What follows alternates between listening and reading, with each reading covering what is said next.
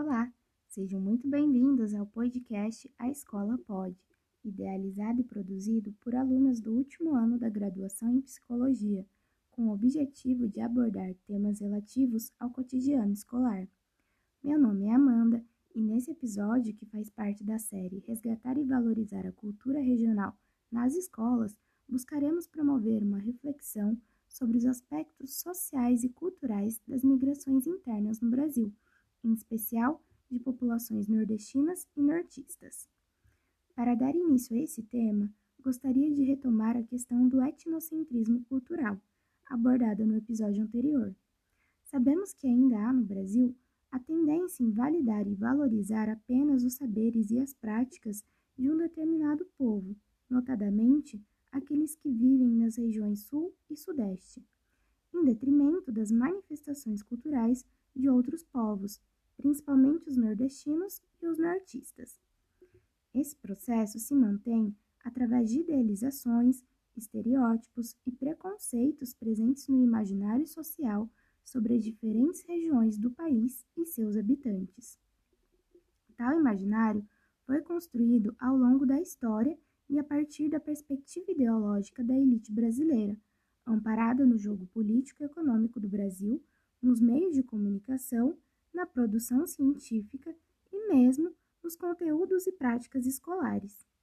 É nesse contexto que, frequentemente, as regiões Norte e Nordeste são representadas como locais parados no tempo, associados à vida selvagem ou à seca, à sociedade arcaica ou ao coronelismo. Ainda que existam sérios problemas políticos, econômicos e sociais particulares dessas regiões, o imaginário social sobre elas apenas contribui para a naturalização e manutenção desses problemas, dificultando as transformações das condições materiais envolvidas. Além disso, acabamos por ignorar toda a diversidade e riqueza de recursos naturais, modo de produção, enfim, culturas presentes no Nordeste e no Norte do país. Isso se observa quando os meios de comunicação, em especial a mídia televisiva, utiliza estereótipos como forma de representação dos nordestinos. Por exemplo, é comum que novelas, filmes e séries apresentem personagens que são nordestinos de maneira jocosa.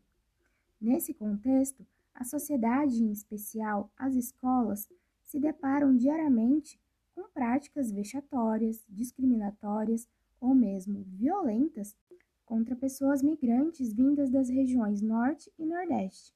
Conhecida como xenofobia, essa forma de preconceito está associada ao racismo e, de maneira geral, à ideologia eugenista, enraizadas nas relações étnico-raciais brasileiras.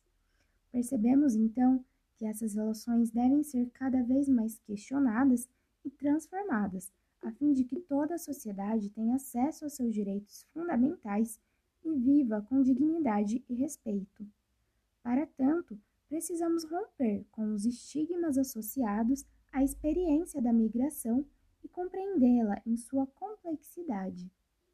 As migrações internas, por sua vez, são um fenômeno multifatorial que envolve determinantes sociais, econômicos, políticos e pessoais. Isso quer dizer que não existe uma experiência universal ou generalizada da migração, mas que ela deve ser percebida de forma contextualizada.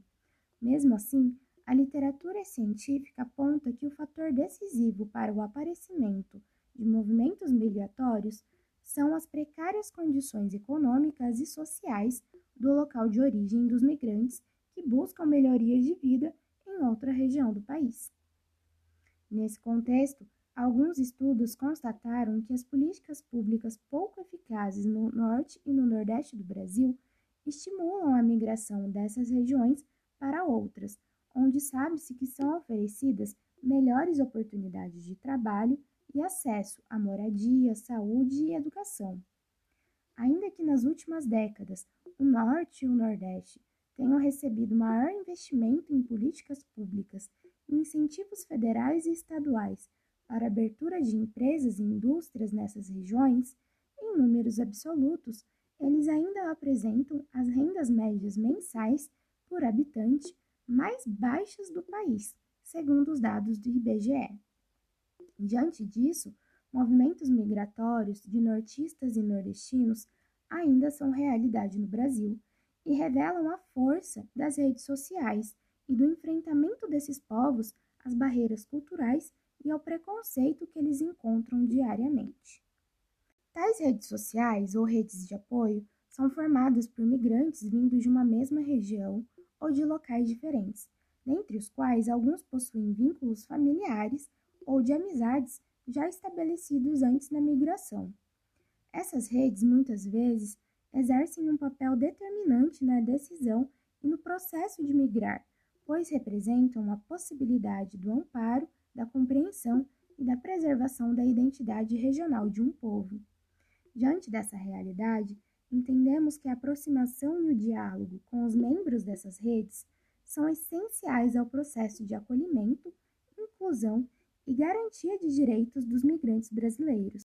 Nesse sentido, as escolas e seus profissionais encontrarão os caminhos e as possibilidades para a resolução de conflitos decorrentes do embate intercultural e da xenofobia na própria comunidade escolar e na família de alunos imigrantes.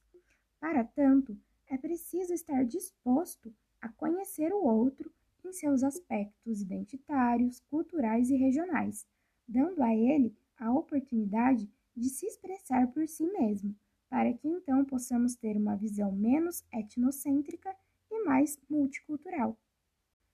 Bom, encerramos por aqui o episódio, mas fique ligado na A Escola Pode. Em breve voltaremos com mais temas. Até logo!